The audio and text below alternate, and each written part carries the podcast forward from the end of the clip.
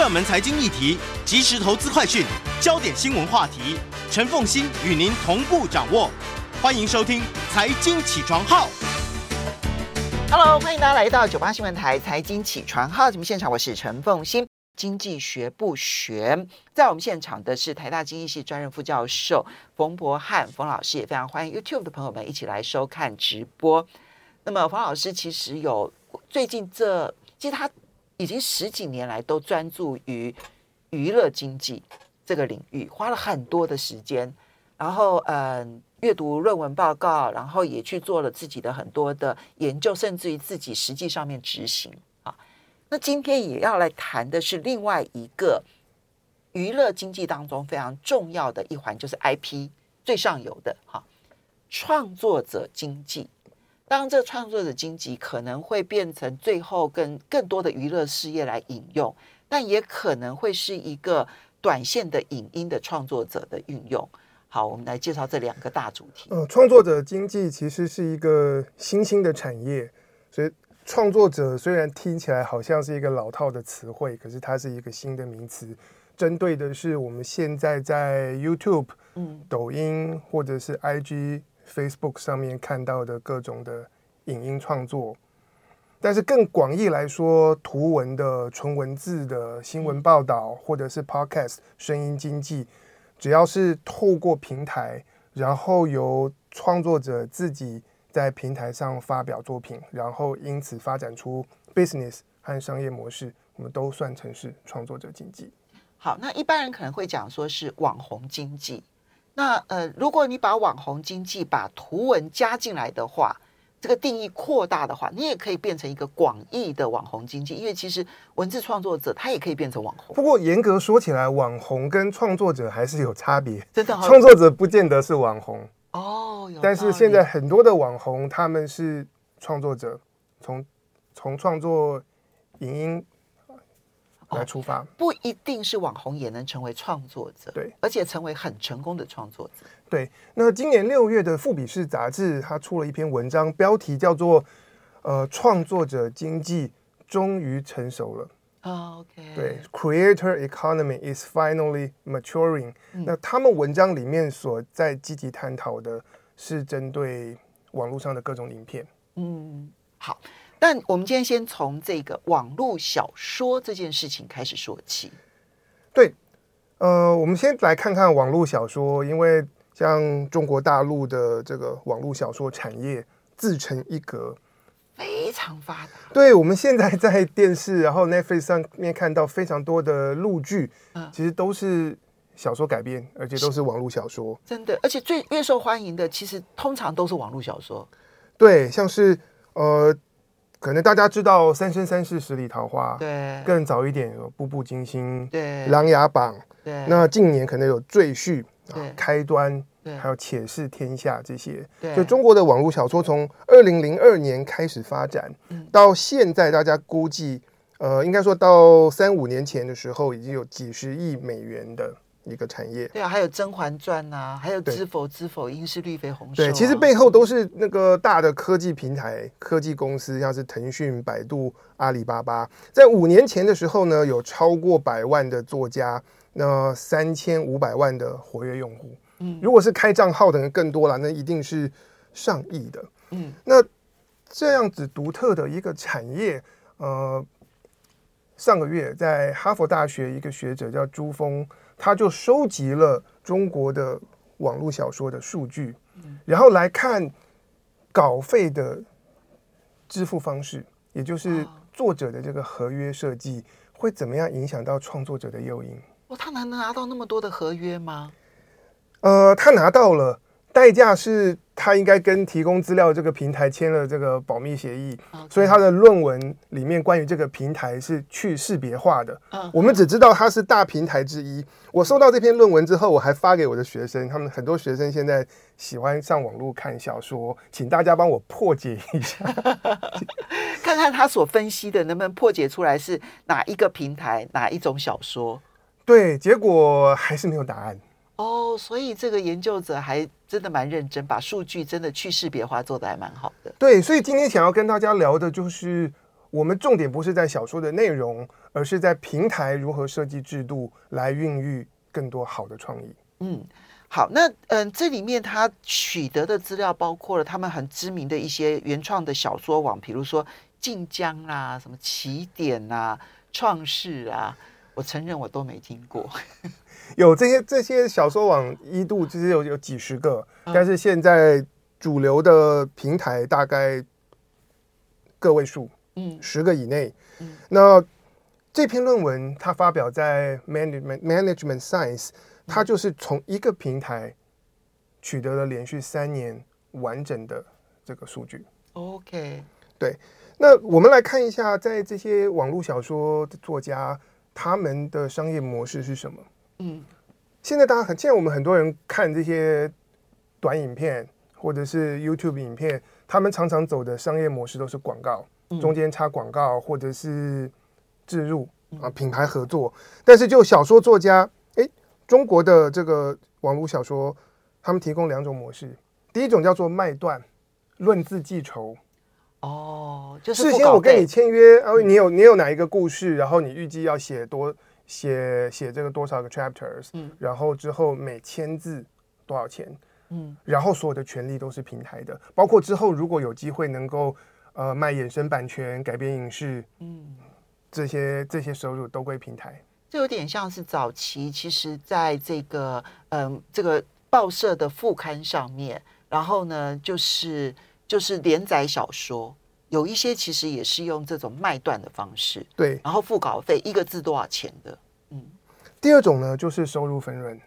那在这些网络小说平台上面，可能读者他是每多读每读一章，然后他是平均每千字要付多少钱，很少啊，但是一分一分钱人民币。这样的金额，我跟你讲，他们这个读下来也是不少钱，因为读下来是非常非常大量。对对，对，所以我们就看到有卖断，也就是论资计酬，跟这个收入分润这两种模式。那签这两种不同合约的作者，他们的创作行为会不会有所不同？哎，这个有意思。对，可是要回答这个问题，其实有点难度，因为。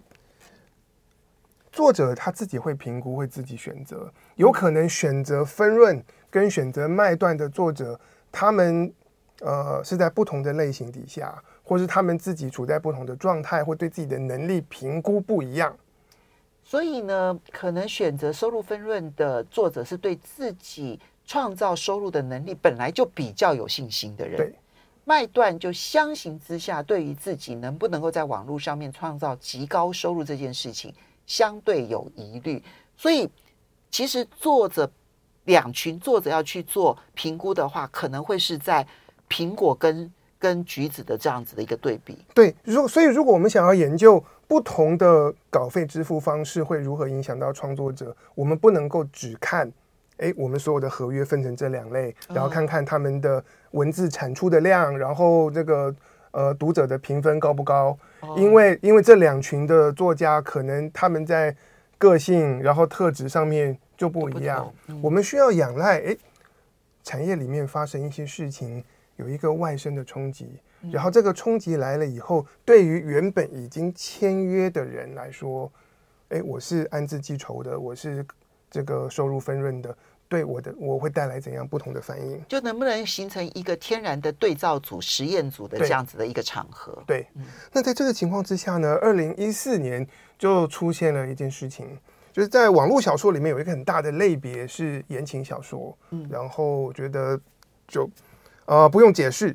但是在言小里面，罗曼史 对罗曼史，但是这些言小的作者，大家为了要博取眼球，慢慢就会越写越露骨，有些时候就变成是很情色，或者是靠色情来吸引读者追下去。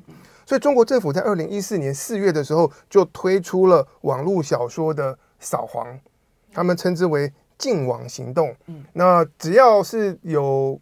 越过尺度边界的，嗯。啊，然后写的这个太过色情的这些小说就下架，嗯，这么一搞，造成在那一年，其实有几十个大大小小不同的网络小说平台必须关站。那这些小说平台都是靠这些黄色小说在赚钱吗？有有很多小的是，OK，对，有很多小的事。在这样的情况之下，原本在这些平台写作的这些作家，他们还是要维生啊。嗯，所以这些人就出逃，跑到那些没有被扫荡到，然后留存留下来的大平台哦，转移阵地去创作。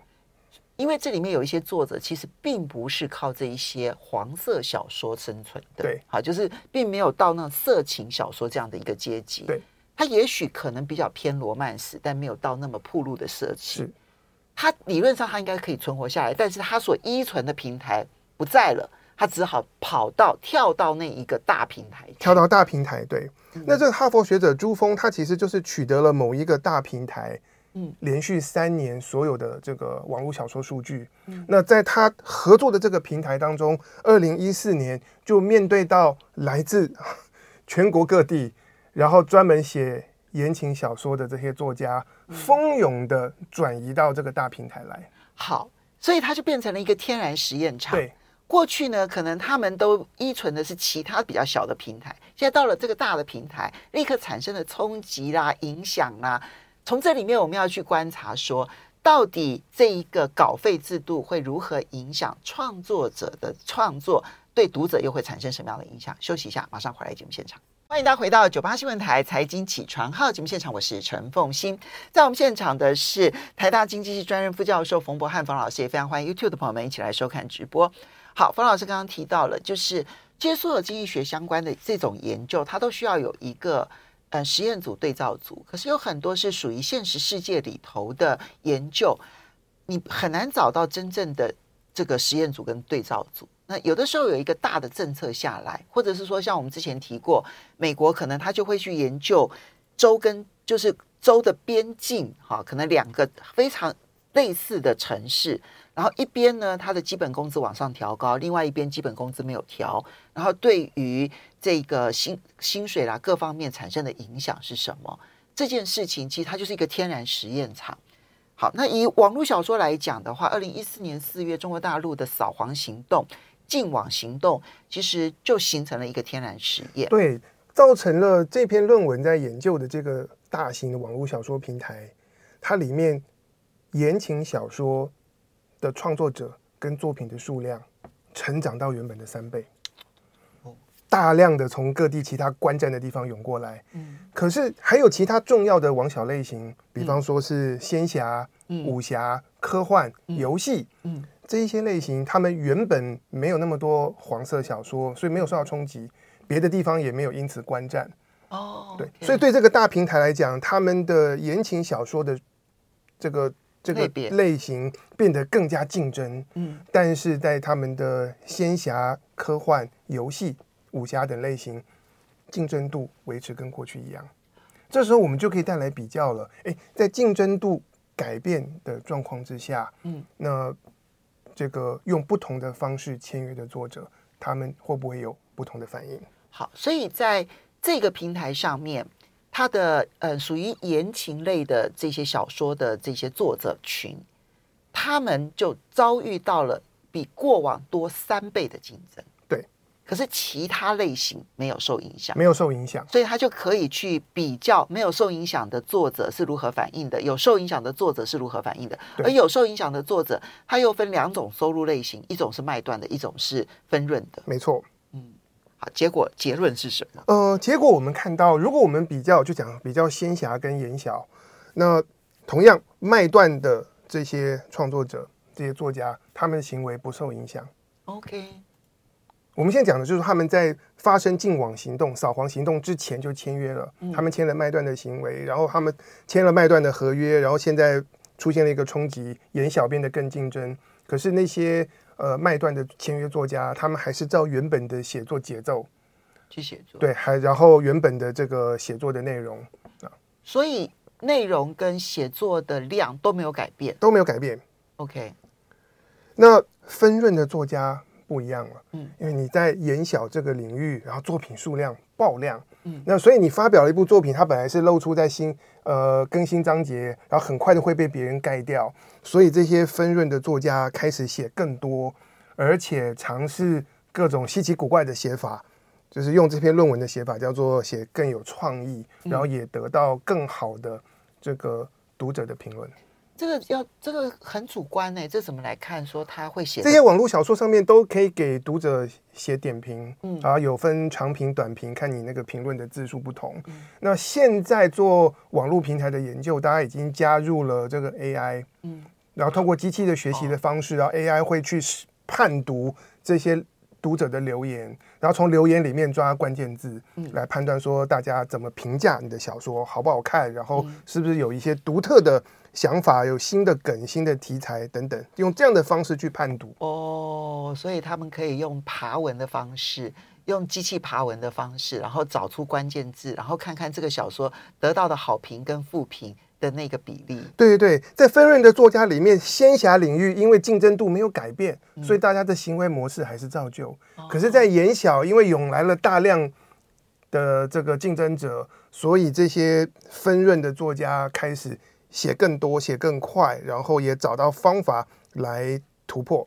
哎，这位学者很认真哎，非常非常认真。对，如如果说没有这个 AI 技术的话，这这个在以前研究都做不到，做不到。嗯、但是但是，发现平台主要只帮卖断的作者行销啊，因为对平台来讲，卖断的作者。多出来的阅读量的收入，全部通通都是算我平台的。对，然后把然后把这小说炒红了以后，卖影视版权也是平、嗯、完全是平台的。那当这个领域变得更竞争，平台帮卖断作者行销的力道就更积极。嗯，那对于一般的读者来讲，我只是连到平台看首页、看推荐、看排行榜，我接触到的讯息都是这些卖断的签约作家。嗯嗯。嗯，可是这些作品相较于那个。相较于分润的作家的作品，从透过机器学习的判读来看，相对并没有那么精彩。哦，所以卖断的行为本身，它确实会使得作者在竞争的时候都不会寻求更大的变化，以及寻求自己更有竞争力的写作方式。就公务员，我只要能够 pass 过平台的标准，嗯、平台愿意跟我签约，然后愿意买断我的作品，嗯、我就是这样子写下去。而确实也造成了，就是竞争比较激烈的收入分润的这些作者，他们在创意上面会更精彩。至少你从读者的回馈来讲是如此。对，因为基本上我觉得要要要要发展创意是一件很累人的事情，然后也很多的创作者他们的健康啊什么的会受到影响。对啊，这不是说你大家都是一天八小时工写作好了，那我有绞尽脑汁，跟我只是。把字打出来是截然不同的这个辛苦程度，因为其实他们的受欢迎程度也跟他们把那个就是他们的那个呃他们的小说补上来，就是新的新贴文哈，新贴文贴上的速度也有很大的关系。对，你必你如果有每天都有新的内容，其实你比较容易维系追追小说的人。对，嗯，然后这篇文章也观察到，在扫黄行动开始这个大平台。大量的言小作者涌入之后，新加入的作家在言小领域几乎都选择卖断啊，因为他们因他们过去比较没有保障。对，然后因为这时候你才发现说，那个平台都只帮卖断的宣传，嗯、所以你你你你是做这个分润的作者，你就算是绞尽脑汁，然后写出很精彩的作品，你得不到曝光。嗯。这是后续带来的影响。我我自己的观察是，整体的效果就是卖断变成王道，嗯、那创作者丧失了那个创新跟求新的这个诱因，嗯、很大很很很大比例。对，嗯，嗯。可是这样子会变得小说不精彩，尤其是如果一算稿费然后卖断的话。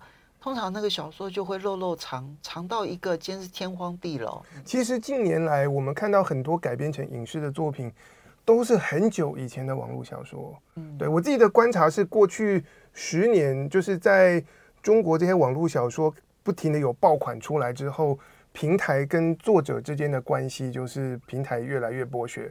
嗯，对。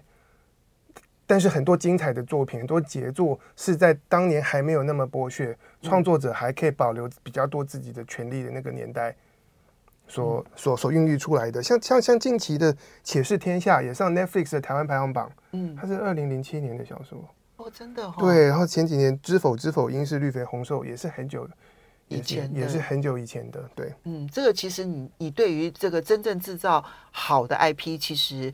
这样看起来用卖断字的方式反而是有伤害。短期之内好像平台赚了很多钱，但是就长期来讲，其实反而对平台不见得是一件好事。对，所以这这这篇哈佛的研究，那个朱峰也对于平台的政策呃提出一些积极的建议。他觉得平台的管理者应该要思考创作者的诱因，你就是要要有新的创意出来。其实我们需要能够。呃，利润要能够跟创作者分享，也让创作者觉得说这个作品是我的，嗯、这是我的宝宝，嗯、然后我会对他投入更多的、更多的心思、更多的创意。嗯、好，这个是由网络小说的数据，这也蛮难得的哈。一方面是有认真的这一个学者，然后二方面呢是这个他能够拿到资料，然后同时又刚好有一个天然的实验环境，然后去得出的这样子的一个结果。我觉得这对于平台管理。尤其是像现在网络小说平台，其实现在到蔓延到了全世界各个不同的文字族群，好像都已经越来越多了，对不对？哈，以小说的形式，我觉得还是以华文最多最多哦。韩国也有，但韩国应该是他们的网漫发展的更蓬勃，就网络漫画。我觉得英美英美网络小说没有看到发展起来哦，真的哈，哎，这是很特别的差异点，对不对？哈。好，接下来我们再来看到的这个呃主题呢，是从《富比士》杂志说创作者经济终于成熟开始说起。对，那我们前面就讲到，我们这里谈到的创作者经济其实是一个新兴的产业。这个词汇其实是二零一二年 YouTube 率先提出的，针对的是在 YouTube 上面呃产制影片的这些人。但是现在我们任何的个人，然后进行不同类别的创作，透过平台直接发表，都可以算在这里面。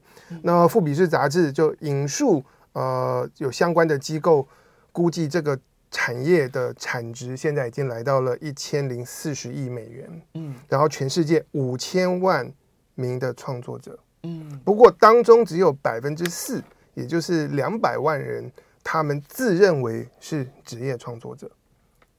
就可是五千万人当中的百分之四，其实也有两百万，两百万也不少，人也不少哎、欸。对，那在在富比士所引述的这个调查报告当中，这当这里面大概有一百万是的这些职业创作者是在主要收入来自 YouTube，嗯，然后剩下五十万是来自 Meta 底下的 Instagram 跟 Facebook。嗯然后以 Instagram 的短影片 Instagram Reels 为主，因为 Facebook 比较看不出来有这个可以有创作者然后分润的空间。有呃，Facebook 你说 Facebook 吗？对，Facebook，Facebook 有，等一下会跟他聊。有，有社会学家去这些创作者的社群卧底住了几个礼拜，然后来报道这些人是怎么怎么生活、怎么创作的。的哦、对，非常非常有趣。然后第三名的是 Twitch。就是什么电竞游戏的直播平台，然后有三十万哦，人数不少哎。对，三对哦，是嗯，这这个是我完全不懂的一个领域，但我相信有很多很厉害的电竞直播主。对，那那 TikTok 也就是抖音，他们现在正在快速的窜起当中。好，所以呢，嗯呃，五千万的创作者。但是职业的创作者只有两百万，可是你也不能小看，这是自认为职业，对，自认为职业，他不见得收入好。呃，对对对对，呃哦，不见得。可是以我来讲，我其实也有在网络上面开节目，对不对？哈。那你说我会不会自认为创作者？我应该也不会耶，因为我还会觉得我是一个广播人、广播人、媒体人，我不会认为我是一个。网络创作者，但但我网络的收入多不多？收入也还。所以实际上的创作者可能比那五千万人还要多。如果我收到问卷调查，我也不会填我是创作者。所以我有自己的 podcast。所以你看，这个定义必须要可能更细腻的去定义，说在什么情况之下是视为创作者？哈。好，那可是这里面至少调查出来，在不同形态的创作是什么样的行为呢？我们休息一下，马上回来节目现场。欢迎大家回到九八新闻台财经起床号节目现场，我是陈凤欣。在我们现场的是台大经济系专任副教授冯博翰冯老师，经济学不学谈创作者经济。那么也非常欢迎 YouTube 的朋友们一起来收看直播。好，创作者经济，我们就要来问说，呃，当然这个它应该是根据一个这个专门针对。网络平台的这个，嗯，有一个叫做 influencer influencer marketing hub，好，他们有做这样子的一个调查，就是创作者的经济规模已经达到了一千亿美元以上了。对，然后调查大概至少超过五千万名的创作者，而这五千万名当中，百分之四大概有两百万人自认为他们是职业的这个创作者，网络创作者，但是百分之九十六认为自己是业余的。对。好，当然这个定义上面可能还要再更细腻一点。其实我们在台湾，大家很多熟悉的 YouTuber 都算在这个创作者的类别里面。嗯，好，那这样子的话呢，呃，YouTube 是最常见的职业创作者，啊，还有第二名是 Instagram and Facebook，对，啊，第三名是 Twitch，那 TikTok 现在正在急起直追当中。对，嗯，不过现在不同的调查机构估计出来的数值差异落差还蛮大的。因为我们对于这个创作者还没有一个约定成熟的定义，不过都指向了那个金额就是大大大，然后然后在不停的呃这种指数的快速成长。像去年二零二一年，YouTube 上面做影片就 YouTuber 最高薪美国人 Mr. Beast，嗯，他是五千四百万美元，五千四百万美元，对。这 Mr. Beast 他做很多不同的东西，包括他做了真人版的鱿鱼游戏，哦、然后花四百万美金制作费。哦、对，对他每、嗯、每分钟的节目制作预算是十四万美金，比台湾电视剧一个小时的制作费还要贵。那如果这样的话，他收入虽然高，可是他支出也很高。事实上，他的利润并不。他说他我的利润跟那个刮胡刀片一样薄。对，我觉得他这样利润可能没有很高。第二名是四千五百万美元，嗯，第三名是三千八百万美元，嗯，好，这个是前三名，对，其实都是天文数字，对，嗯，那我想说，这些人有这样高的收入，那就有社会学者，嗯，他说非常好奇他们是怎么生活的，然后他们这些爆红爆款的这些作品是怎么样产出，嗯。我称之为卧底，但也不是卧底，他就是跟这些呃创作者一个社群混在一起，嗯，跟他们一起生活几个礼拜，他也参与演出，然后参加的是一个偷情系列，哦，对，然后他的报道呢发表在一八四三杂志，嗯，一八四三是经济学人杂志底下的一个副牌，OK，对，然后是以报道文学为主，然后里面都是那种万字的长文，嗯，对，非常非常精彩，那。他去找了哪一群人呢？就是大家如果有看 Instagram 或者是 Facebook，现在上面会有那种跟抖音的调调有点像，可是风格又不一样那种短影片，然后长度大概是三分钟左右。嗯，这样子的短影片，他们的商收商业模式主要是靠中间会穿插广告。哦，很厉害哦！你影片长度就三分钟，可是你看完一分钟之后，脸书就会帮你插入广告，然后你需要。那个观众愿意忍受 看完了广告以后继续把影片看完，哦，这些创作者才能够拿到那个广告的分润。所以他必须要在一分钟就丢出很好的影子，然后让大家有很强的动机，一定要看完后面的影片。对，这是一个很特殊的属性的，就是短影音有它的 know how。所以这个社会学家他过去卧底以后，才发现这当中有非常多的专业，在这个社群当中，他们普遍认为前三秒是关键，你三秒之内一定要有爆点，然后完完全全勾住这个观众，让他们愿意一直看，撑过看完一分钟，然后广告进来继续看下去。OK，然后这群人他们的影片呢是不停的尝试错误，尝试不同的节奏。和剪接方式，然后观察数据，所以背后有大量的数据分析跟剪接上面的这些技巧。好厉害哦！对，好厉害。嗯，然后还不只是这样，这个社会学家去卧底了之后，发现哇，他进去的这些创作者的族群背后都有一个共同的顾问，是在拉斯维加斯一个魔术师，叫做 Rich Lex。啊，有道理耶，魔术师。对，然后这个魔术师他的角色是。大概是一百八十个在脸书上面影片是那种热播的这些创作者，他是他们的经纪人，也是他们的这个导师。哦，对，然后提供了就是关于你的创意发想，然后关于你的剪接以及发布等等的呃一些指导。嗯，然后当然这个魔术师他可以参加这个广告收广告收入的分润。OK。这个很厉害。所以不只是专业，而且背后已经形成了组织。嗯哼。然后就内容上面来说的话，呃，慢慢的会形成不同的类型出来。因为我们看短影片，大家如果觉得不知所云，可能就划过去看下一支。你需要看到前面，你能够预测后面是发生什么事情。所以在短影音的领域，在脸书的短影音就就就出现一些新的类型。创意求婚是一个类型，疯狂的 DIY 是一个类型。比方说有有有有人是用用用马桶来做奶昔，之之类的，还有人是把把自己的头发长发，然后头发拿到滚水里面去烧。然后去去染色，这这这种的，然后就是让自己陷入危险是一个类型，然后偷情，然后会不会被抓到是一个类型，然后整人等等。哦天哦，OK，对，对，会发展出明确的类型定位，而且其实我刚才讲的几个类别，你会发现它都需要诉诸人类的本能。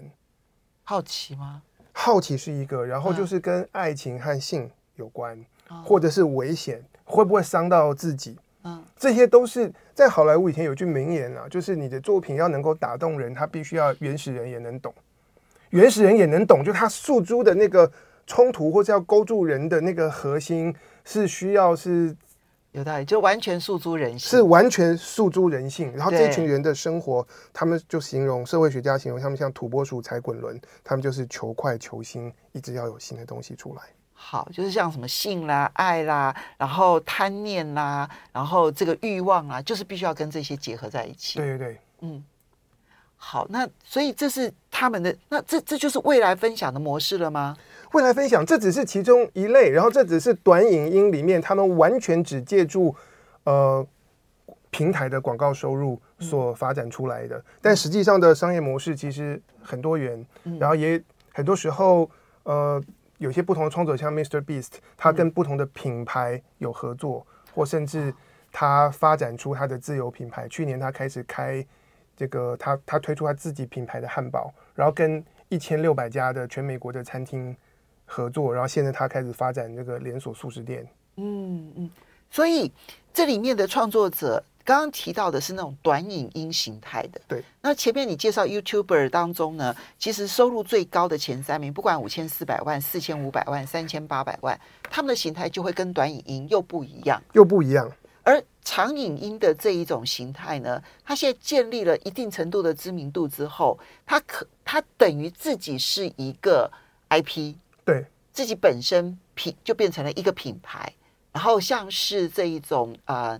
嗯，大呃，这种运动明星啦，或者是娱乐明星啦，一样可以去发展出他自己的连锁。他可以跟其他的大品牌联名，嗯，协助他们行销或销售，嗯、但它也可以发展自有的品牌。嗯，但是在这个过程中，我觉得就产业来说，有几个重要的现象。好，第一个是各平台加入竞争，就是现在包括 Meta，包括 TikTok，、嗯、结果呢是创作者的待遇开始提升，就是大家各平台提供给他们的。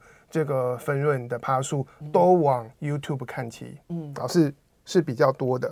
然后我们看到，在这个模式之下，其实是一个全新的产业架构。就我刚才描述的不同的节目类型，比方说真人版的鱿鱼游戏等等，它其实类比到是我们过去很多综艺节目，嗯，但是传统的电视上面的综艺节目，现在开始逐渐的被这些创作者的内容来取代，来取代，而因为。这个新的产业架构出来了以后，其实产生了新的生态系。比方说，这两年在美国，嗯，专注在创作者经济的创投开始出来出来。哦，我去投资有潜力的网红。对，比方说，有一个 YouTuber 叫做 Silicon Valley Girl，他专门讲在戏谷创业的种种故事，他就得到了一家专门投资创作者的公司，投资他一百多万。嗯，美元换来未来三十年，嗯，百分之五的分润要给创投。那这个对于创作者来讲是很划算的一件事。等于是你一开始要启动，然后把你的规模做大，内容节目做得更质感更好的，嗯、这这这个这这笔钱是可以进来。哎，所以规模产业规模到了一定程度的时候，它就会影响创作者经济的运作模式。对，而现在正在改变当中。好，我们要非常谢谢冯博和冯老师带来的这两个主题，很精彩哦，谢谢。